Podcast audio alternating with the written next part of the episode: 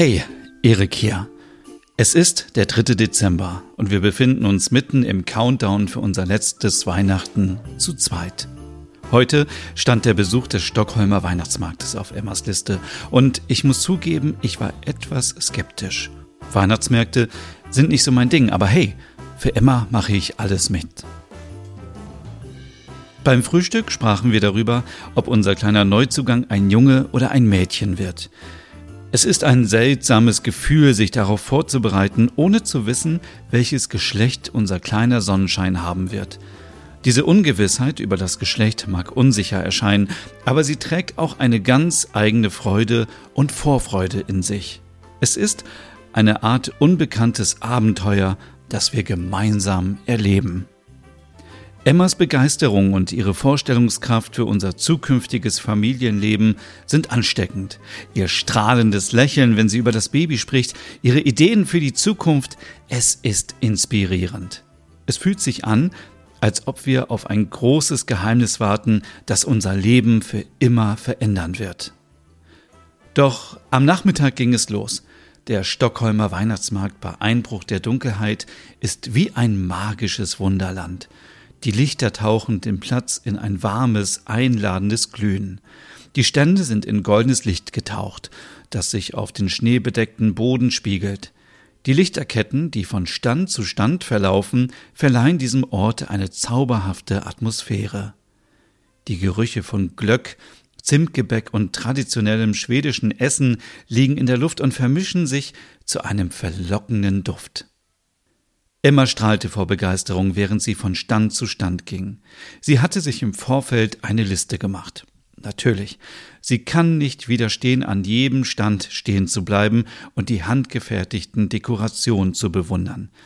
Ihr Gesicht leuchtet auf, wenn sie die kunstvollen Holzarbeiten und handgefertigten Geschenke betrachtet.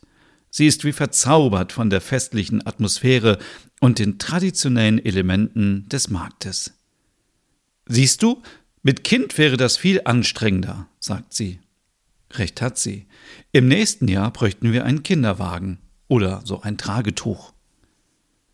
Die Kombination aus Tradition und moderner Festlichkeit ist wirklich faszinierend. Glühende Laternen und funkelnde Lichter erzeugen eine warme, gemütliche Stimmung. Überall sieht man fröhliche Gesichter, Familien, die sich versammeln und Kinder, die vor Aufregung strahlen. Der Klang von Weihnachtsmusik und das Lachen der Menschen füllen die Luft und verstärken das festliche Ambiente. Unser Besuch auf dem Weihnachtsmarkt führte uns zu einer unerwarteten Begegnung mit Emmas Oma. Die alte Dame war voller Vorfreude und strahlte, als sie uns sah.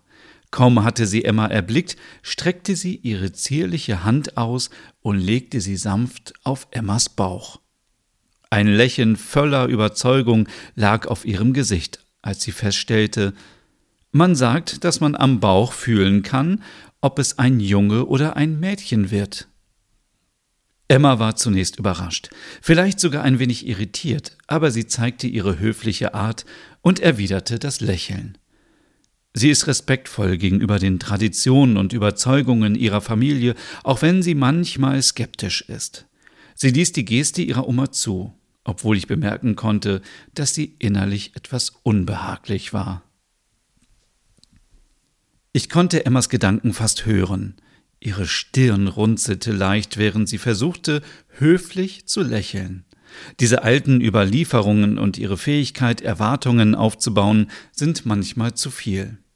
Sie kann diese traditionellen Erwartungen spüren, die auf ihr lasten, aber sie respektiert die Meinungen und Ansichten ihrer Familie, würde sie ihre Oma nicht so lieb haben, hätte sie sich gegen diese übergriffige Handlung gewehrt. Nachdem die Oma ihre Prophezeiung abgegeben hatte, wandten wir uns höflich ab. Emma atmete erleichtert auf und strich sich sanft über den Bauch, als würde sie die alte Überlieferung für sich selbst entkräften wollen. Es war ein kurzer, aber dennoch bedeutender Moment der Familientradition auf dem belebten Weihnachtsmarkt. Ob die Oma recht hat? An dieser Stelle kann ich es nicht bestätigen. Diese alten Überlieferungen haben oft etwas Magisches an sich, aber für mich fühlt es sich eher wie ein Mythos an. Doch wir haben uns entschieden, es nicht einfach zu ignorieren. Wir haben die Worte der Oma auf einen Zettel geschrieben und werden es zur nächsten ärztlichen Untersuchung mitnehmen.